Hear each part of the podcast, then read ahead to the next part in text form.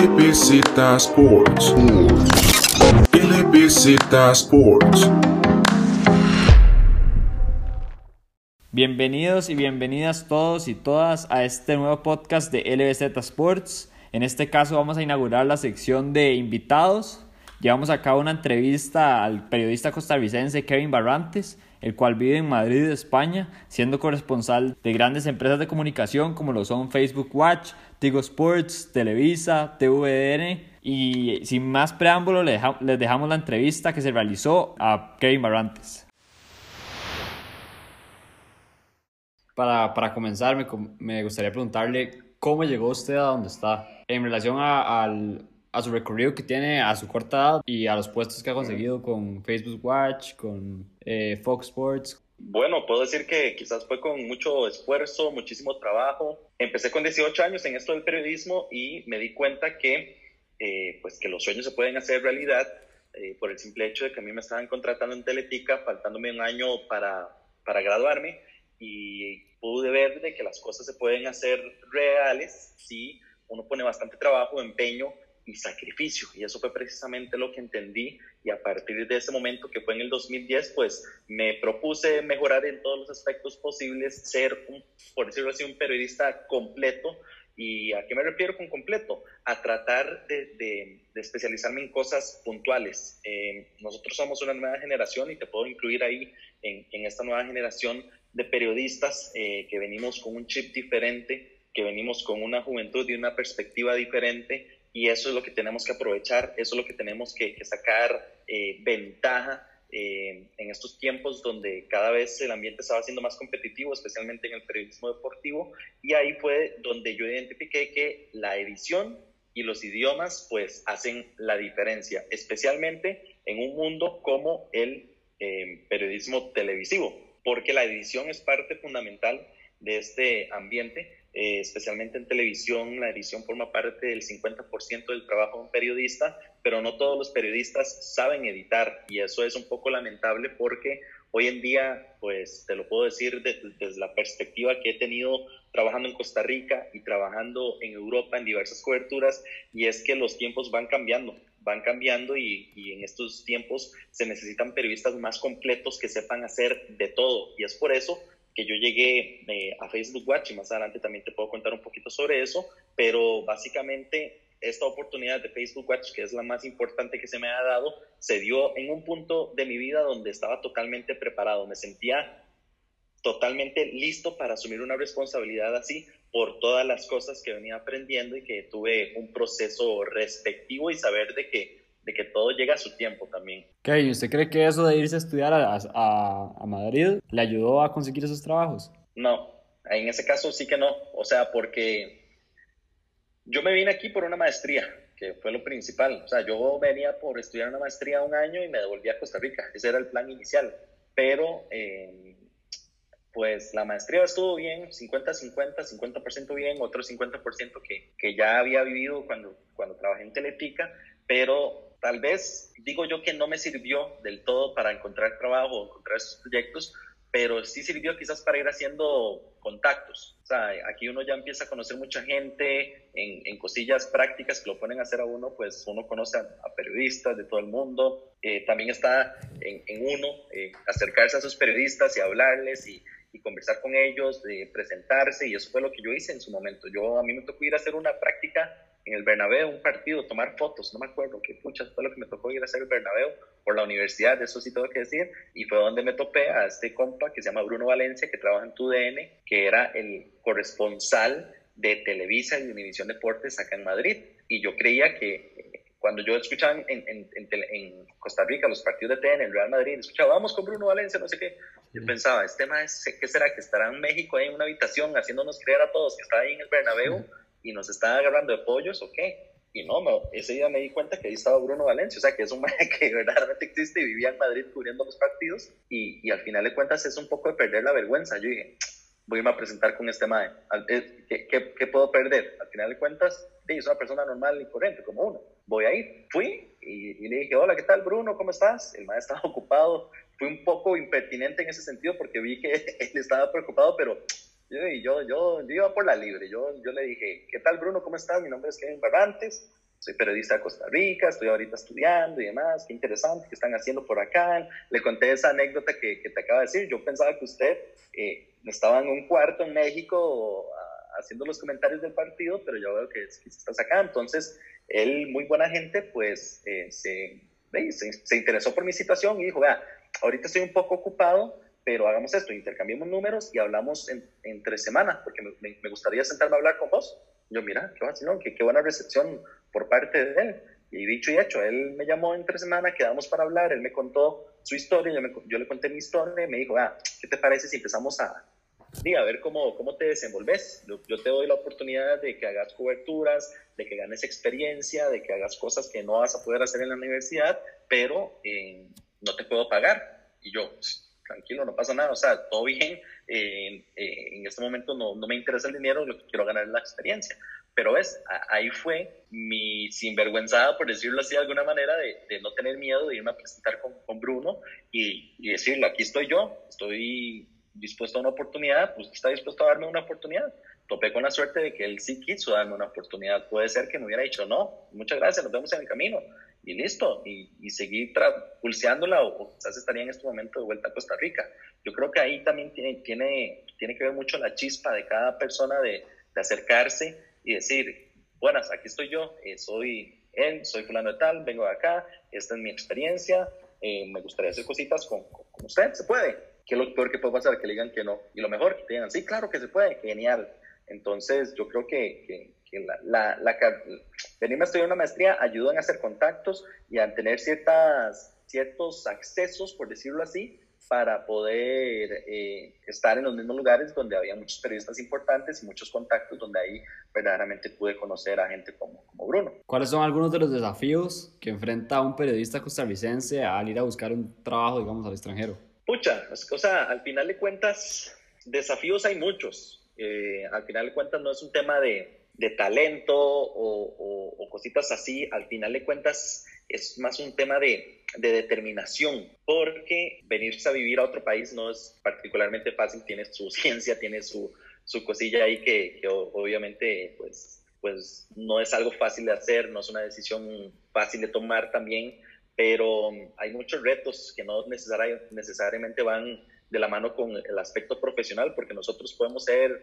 periodistas encantados con nuestra profesión, nos encanta hacer lo que, lo que queramos hacer, pero hay otros, otros factores que, que, nos juegan malas pasadas. Por ejemplo, el simple hecho de venirme a vivir a España o a cualquier otro país nos convierte en extranjeros somos extranjeros en otro, en otro país. En Costa Rica estamos muy felices porque estamos en nuestra patria, estamos donde nos sentimos bien y, y, somos ticos al final de cuentas. Pero en el momento en que salimos de Costa Rica nos convertimos en extranjeros y todo lo que eso conlleva traerse con uno. O sea, al final de cuentas hay que hacer infinidades de trámites.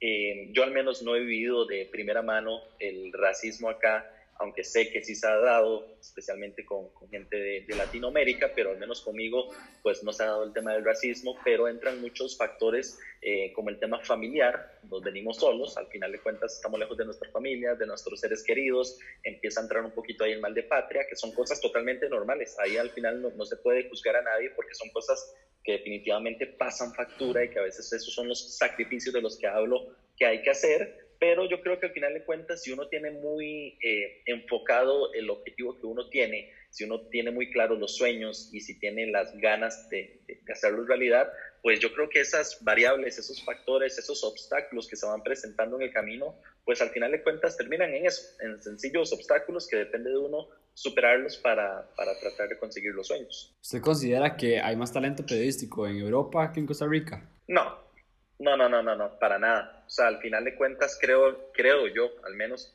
que el talento en Costa Rica es, es, brutal. Tenemos muy buen talento.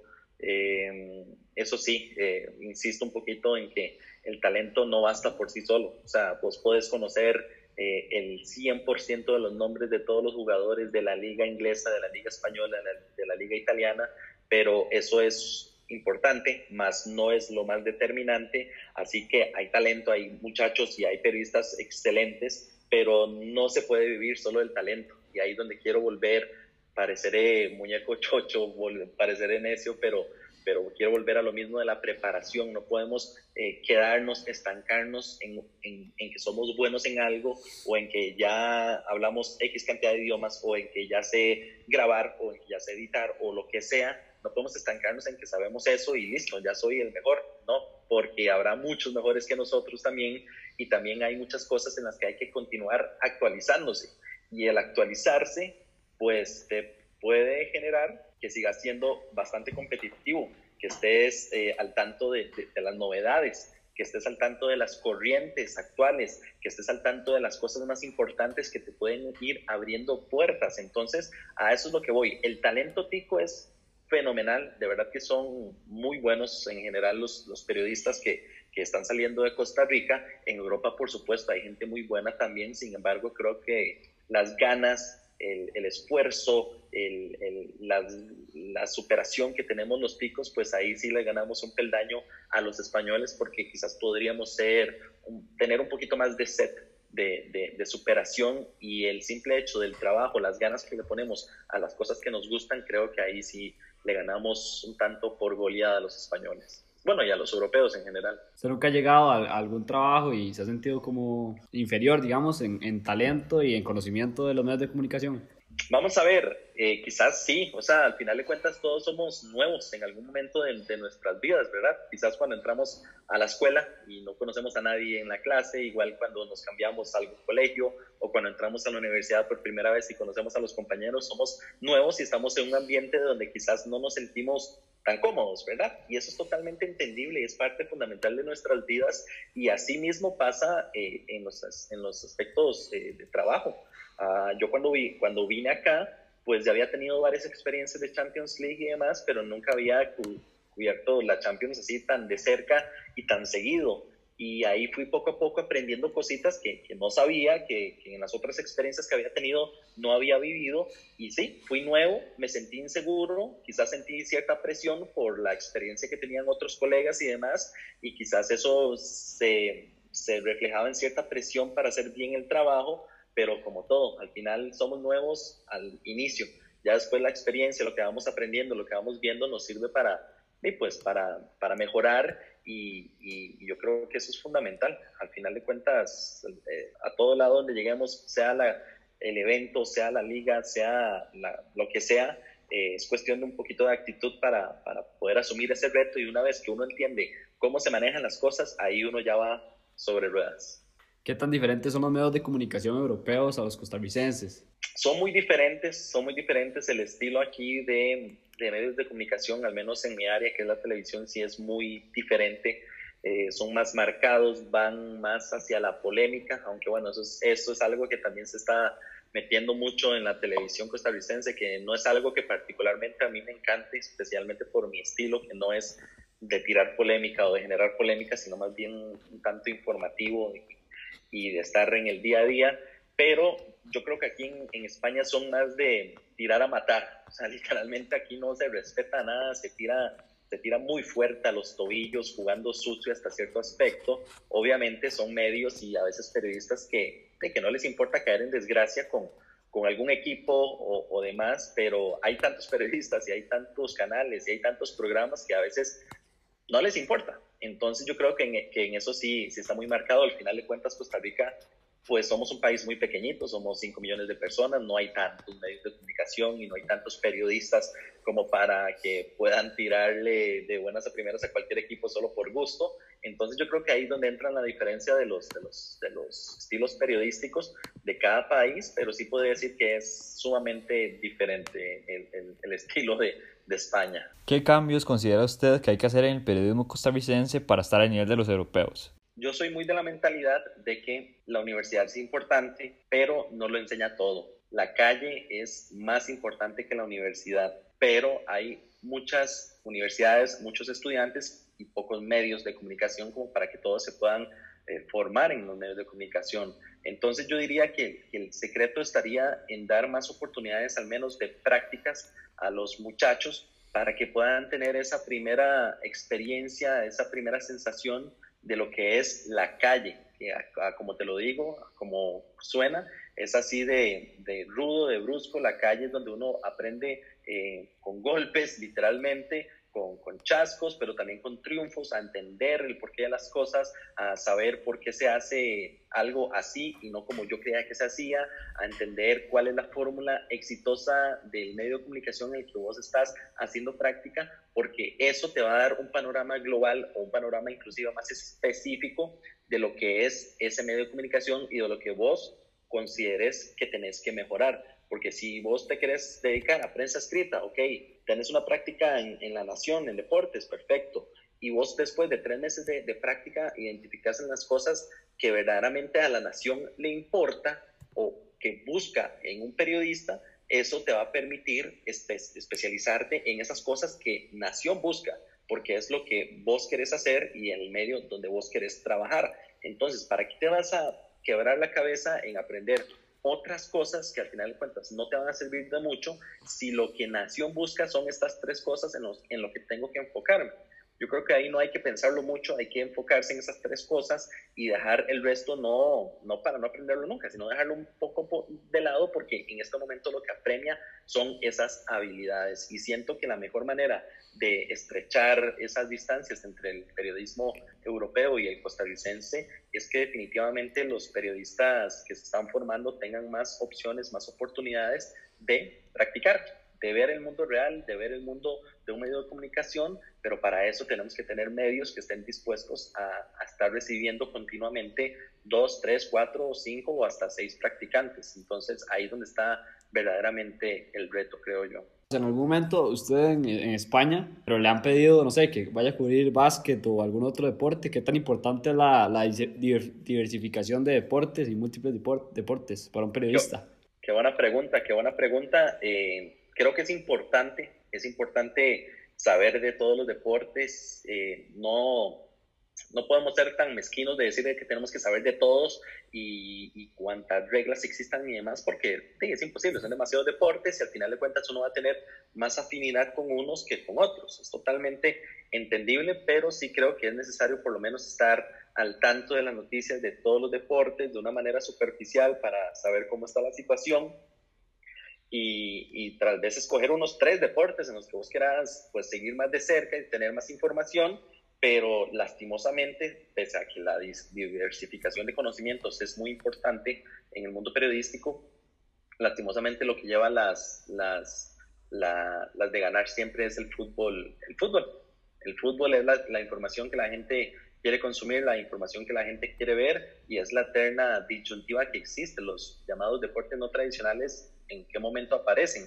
Entonces, creo que, es bonito, es, es, bueno también ser diversificado en ese sentido, conocer un poco de todo, pero al final de cuentas creo que sí es más vital enfocarse un poquito más en el fútbol internacional porque es al final de cuentas lo que de buenas a primeras en cualquier eh, medio de comunicación vas a llegar a cubrir. ¿Cuál, ¿Cuál considera usted que es su próximo reto? Mi próximo reto, mi próximo reto, no sé, todavía no está claro y máxime con toda esta situación del coronavirus, pero me gustaría que mi próximo reto fuera inmediatamente en el 2021 la posibilidad de cubrir la Eurocopa y los Juegos Olímpicos. Me encantaría esa oportunidad, ya, ya tuve la oportunidad de un mundial, pero siento yo que, que es como, como, como, ganar el triplete en, Europa, de ganar Champions, Liga y, y Copa.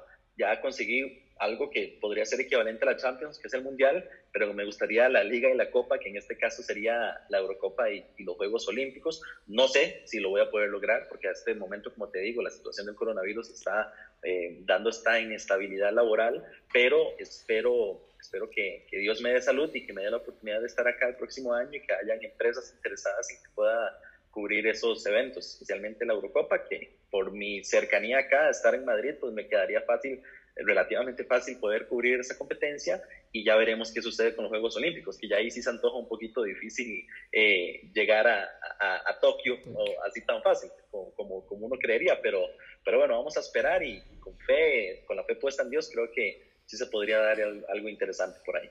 Ok, usted sabe cuatro idiomas, ¿verdad?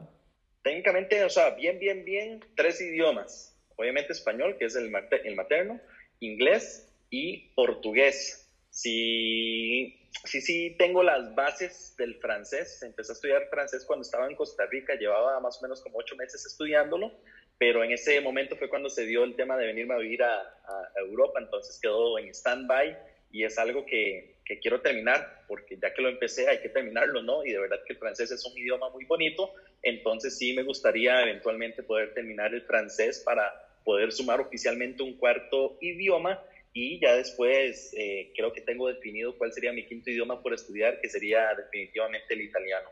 E, esa entrevista a Bonucci, ¿cómo la hizo si no sabía italiano? Con, con esa entrevista a Bonucci fue, fue particular porque eso fue en Lyon y nos llega un, un, una orden por parte de la Juventus que independientemente del jugador que toque, teníamos que hacer la entrevista en italiano.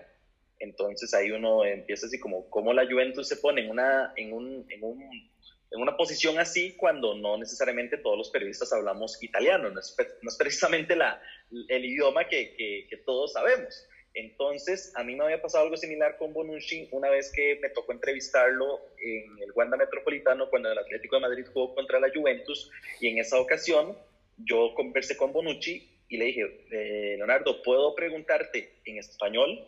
Pero vos si querés me puedes responder en italiano. Yo voy a hablar lento para que se me entienda y, cualquier cosa usted me, me, me, me, pregunta si no entendió algo. Y él, sí, perfecto. Y esa vez le hice la entrevista en español y él me respondió en italiano sin ningún problema.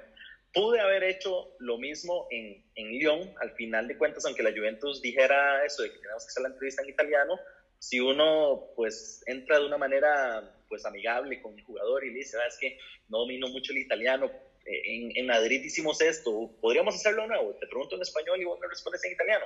Y definitivamente el jugador, si le, si le entras bien, pues te va a decir, sí, claro, sin problema.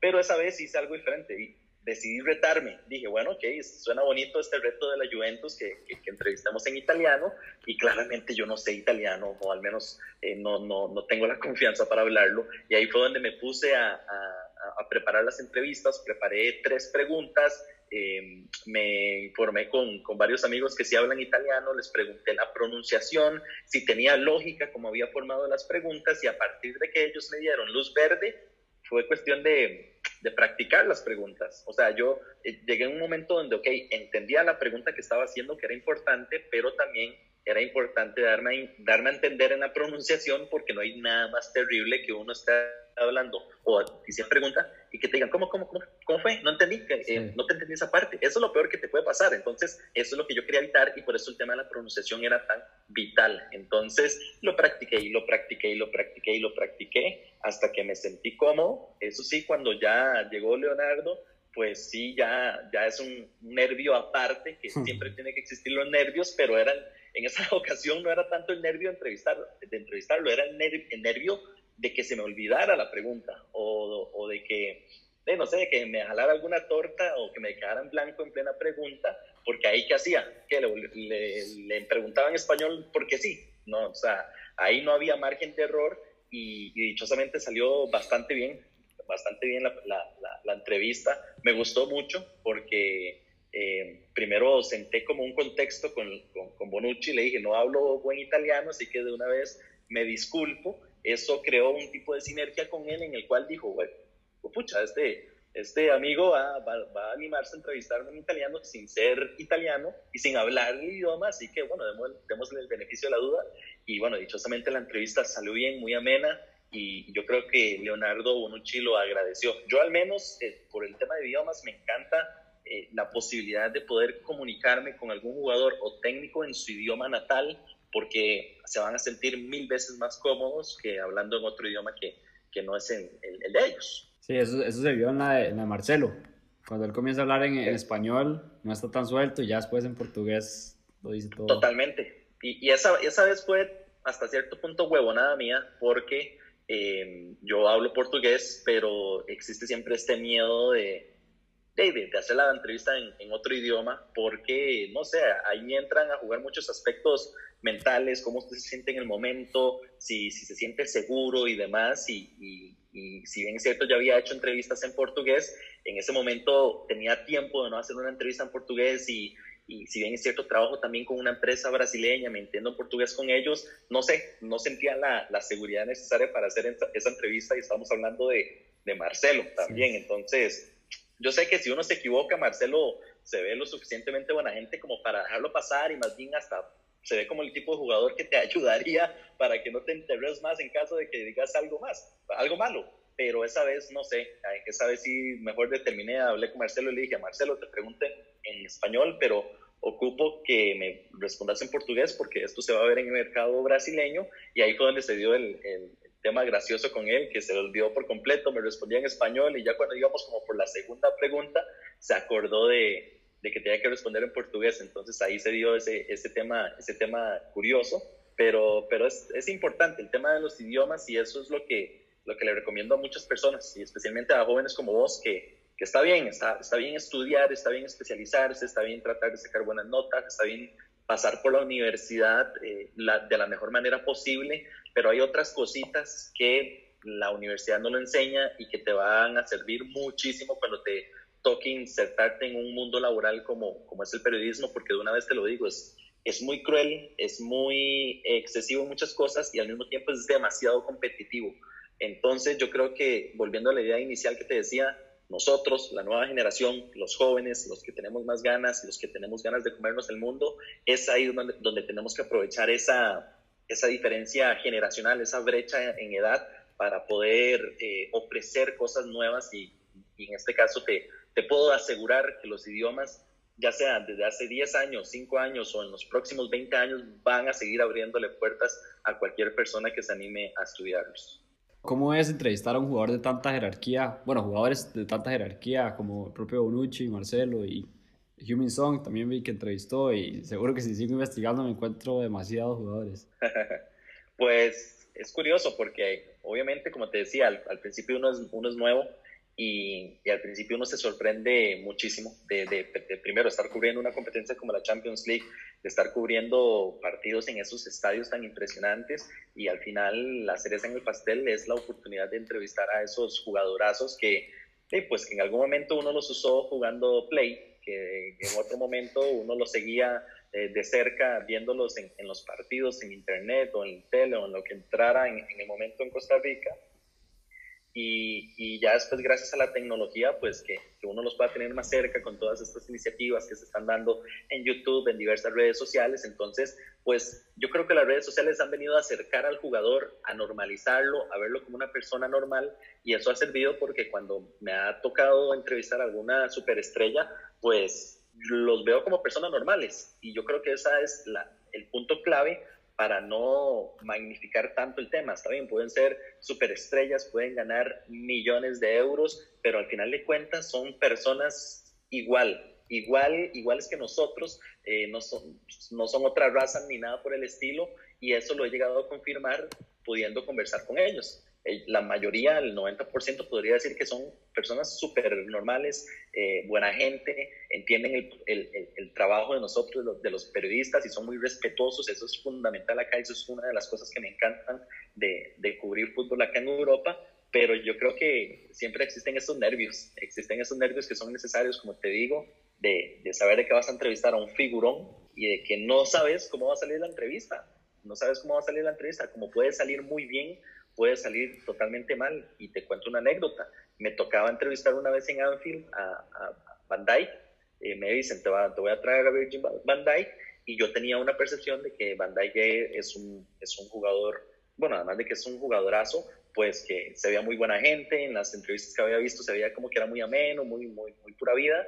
Pero ese día, pues, el, el Salzburgo, los delanteros del Salzburgo le pegaron una bailada y le metieron tres goles al Liverpool y el hombre no salió tan contento, entonces salió de, de, de caras largas y da, eh, respondía monosílabos y obviamente en ese momento a mí me molestó porque yo decía, pucha, yo pensaba que Van Dijk era pura vida, buena gente y viene y me responde así, pero eso es una ruleta, a como ese día andaba de malas, me respondió así, puede ser que ese día se haya jugado el partido de su vida, ningún jugador pasó y llegó de buenas y me dio la mejor respuesta que podía haber esperado eso es una ruleta, son muchas cosas que pueden pasar, pero lo que puedo decir es que siempre es bonito tener esos nervios, esas mariposas en el estómago, suena muy cliché, pero sí, es literal, o sea, uno siente mariposas en el estómago cuando le dicen, van a ir X jugador y uno magnifica, o sea, es X jugador y va a hablar conmigo, ok, no puedo, no puedo jalarme ninguna torta, tengo que hacer esto bastante bien. Y yo creo que esa mentalidad es la que ha hecho que, que pueda tranquilizarme en, cuanto a, a, realizar las entrevistas y a, a, pensar que la persona que estoy entrevistando no es una superestrella, no es eh, un, un multimillonario, es una persona normal y por eso siento yo que nuestras entrevistas son como entrevistar a un amigo. Estoy entrevistando a un amigo que no veía desde hace tiempo y que quiero preguntarle varias cosas. Esta es la fórmula que me ha servido. Kevin, ¿usted cómo consigue estas entrevistas y esos trabajos? Esto eh, no es como que yo sea un mega, mega periodista que tiene 28 mil contactos y manejo fuentes de, representantes y presidentes de clubes. No, no, no, esto no funciona así. Ojalá fuera así, para ese camino vamos, pero no. Al final de cuentas, todo esto se consigue por una cuestión de derechos, derechos de transmisión. Como vos sabes, yo trabajo en el ámbito televisivo, audiovisual y pues trabajo para Facebook Watch, que eh, en este caso compró los derechos de transmisión. Para que te hagas una idea, ESPN y Fox compran los derechos de transmisión, pero Teletica no los tiene. Sin embargo, nada le quita la opción a Teletica de poder enviar a un periodista a cubrir Champions. Se puede hacer, se pueden, se pueden acreditar, pero no tienen los mismos accesos que tendrían ESPN y Fox Sports por sí tener los derechos de transmisión. ¿Y qué significa esto? Los derechos de transmisión se pagan y cuestan una millonada.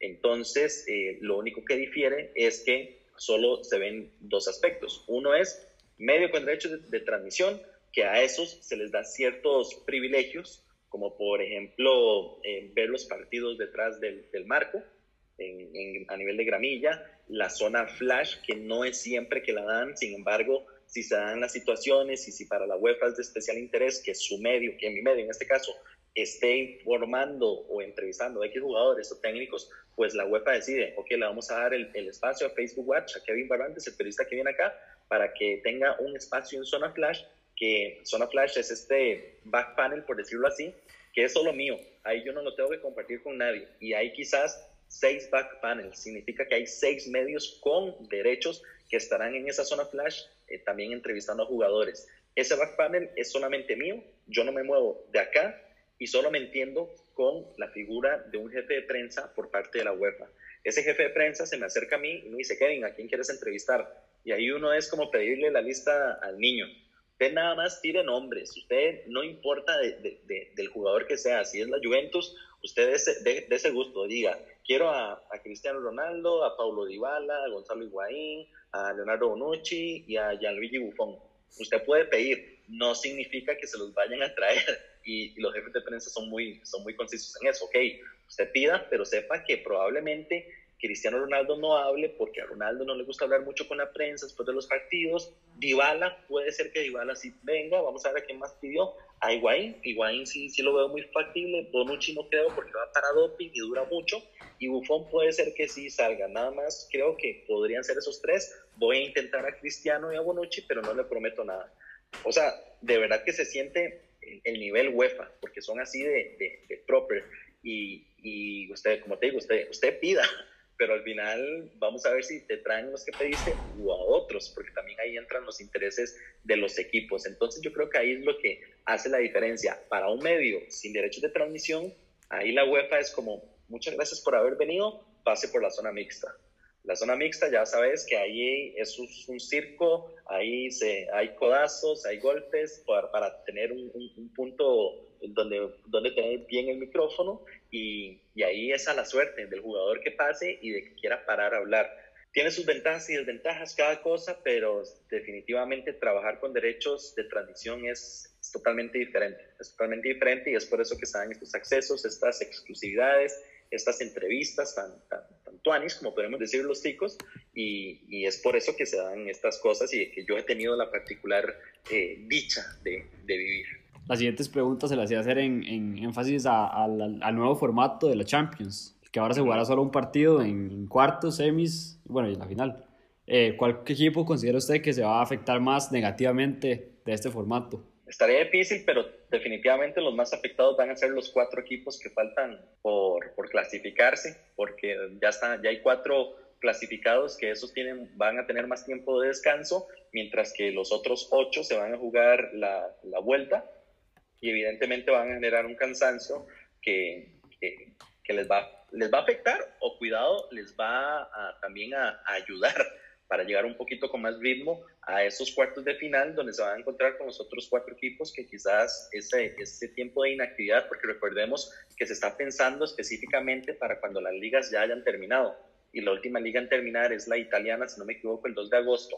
Entonces, a partir de ese momento, todos los equipos que ya están clasificados no van a tener acción. Y si tomamos en cuenta que la competencia inicia a partir del 12 de agosto, pues van a ser 12 días de inactividad que podrían aprovechar los equipos que se van a jugar las, los octavos de final que juegan el 7 y el 8 de agosto. Entonces ellos sí pueden venir quizás con un poquito más de ritmo. Ahí van a tener que sopesar muy bien el tema de ritmo, cansancio y cómo dosificar a los jugadores, pero, pero va a estar interesante. Así que yo creo que con mi misma respuesta podría decir que, que voy a cambiar la respuesta. Voy a decir que los, cualquiera de los cuatro equipos que, que están esperando rivales, creo que van a ser los más afectados por, por, por la falta de, de, juegos que van a tener para cuando llegue, lleguen los cuartos de final. Van a haber más tiempos extra y penales este año. Sí, sí, máxime por el, por el nivel, o sea, no podemos esperarnos quizás el máximo nivel competitivo que nos podríamos eh, quizás esperar o que, que, nos gustaría, pero creo que sí, como lo vimos hoy, quizás en la, en la Copa Italia, algo muy similar es lo que vamos a ver, muchos partidos que se van a ir a tiempos extra y que lastimosamente se van a terminar definiendo por penales, que yo creo que los penales son lo más injusto que existe en, el fútbol, porque no necesariamente gana el equipo que mejor lo hizo en los los 90 minutos y en los 30 minutos de, de, tiempos extra, sino el que tenga más suerte y al mejor portero. Entonces yo creo que que haya penales no, no me emociona, o sea, emociona en el momento verlo, pero no me emociona que un equipo quizás pueda llegar a quedar eliminado eh, por algo tan, tan circunstancial como los penales. La sorpresa de esta Champions ha sido el Atalanta y le quería... Totalmente. Bueno, le quería preguntar como el año, como el año, vi unas entrevistas y el año pasado ustedes se mostraba mucho cariño por el Ajax y por su temporada reveladora. ¿Qué tan lejos llega el Atalanta este año? O sea, no lo veo quizás al nivel del Ajax, porque lo del Ajax fue algo muy motivacional, era algo muy mental de ellos, de que, de que lograran todo lo que lograron.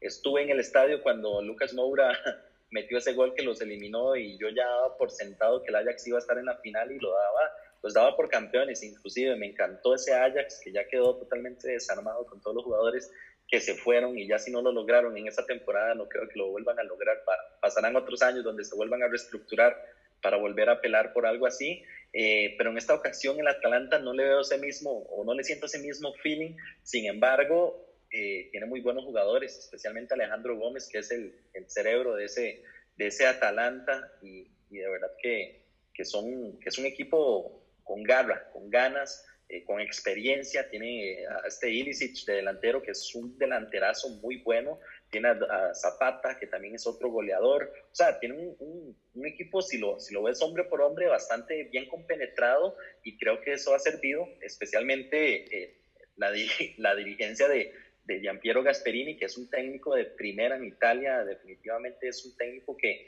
que tiene un estilo muy particular y lo ha sabido impregnar en, sus equipos, especialmente en el Atalanta, porque juegan precisamente como Gasperini quiere, y creo que eso ha sido parte del éxito. Sin embargo, no ha tenido el Atalanta quizás un rival tan real que, que lo ponga en, buenos aprietos como va a suceder ahora en cuartos de final, porque ya ahí, ahí es a matar, todos van a ir a morir y cualquier equipo que le toque al Atalanta, pues eh, le va a tocar duro al equipo italiano, pero tampoco podemos descartar alguna sorpresa por parte de, de, los de Bérgamo, porque de que tienen nivel y de que pueden dar sorpresa, pues podrían hacerlo. Kevin, ¿quién gana esta Champions?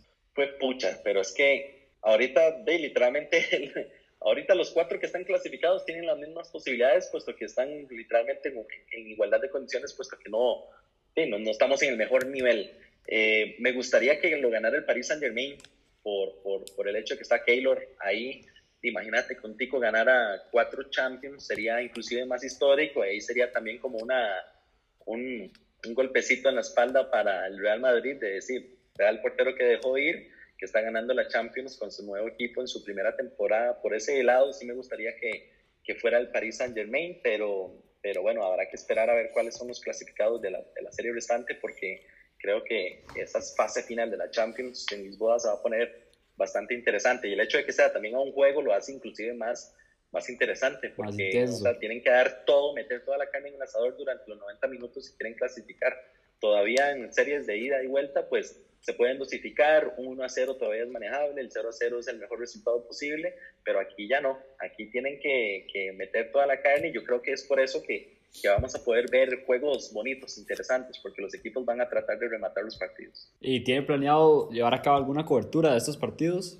De ahí, al final de cuentas uno, uno es mandado, pues si por mí fuera en este momento yo diría quiero, quiero estar en Lisboa para esos siete partidos que se van a jugar allá. Es una ventaja de que sea en una sola sede, bueno, en dos, en dos estadios, pero en una sola ciudad como tal. Entonces, hasta, hasta este miércoles se supo la noticia, se supo la decisión de la UEFA. Vamos a ver qué define eh, la empresa para la que trabajo. Supongo que ya hoy mismo con todas las cosas, pues se pusieron manos a la obra y a ver cuáles son las opciones, si hay opciones de que yo pueda viajar a Lisboa o el otro compañero también que vive acá en Madrid, que es español, somos dos trabajando para el proyecto de Facebook Watch.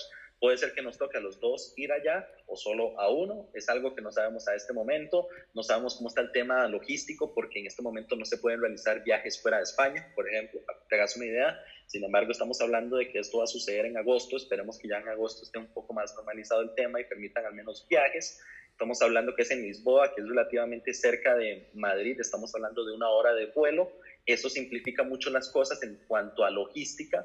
Eh, entonces yo esperaría y soy positivo de que, de que sí voy a poder estar por allá cubriendo eso, esa, esa, esa fase final de la Champions League, pero al final de cuentas eso va a decidir de, de, de los jefes, es decisión de los jefes. ¿Qué tal es un ambiente de Champions? ¿Cómo se siente el ambiente cuando uno está ahí cubriéndolo? Vieras que es muy, muy, muy bonito. O sea, si lo puedo comparar, es muy similar como un partido, un ambiente de selección nacional en el, en el Estadio Nacional. O sea, en cuanto a bulla, en cuanto a ganas, obviamente como buenos ticos, nosotros siempre estamos emocionados en cuanto a partidos de la serie y más cuando se juegan en el Estadio Nacional. Es muy parecido para que te hagas una idea, solo que es muy extraño, porque al menos en Latinoamérica y en Costa Rica, pues hemos visto que, que el ambiente no solamente está dentro del estadio, sino también fuera. Es muy usual escuchar música, que hayan ventas de, comidas, que hayan actividades, activaciones de marca afuera, que evidentemente todo el mundo llega con tiempo, se divierte afuera un poquito y ya después entra al partido y lo disfruta. Aquí en Europa es muy marcado de que la gente solo viene al estadio.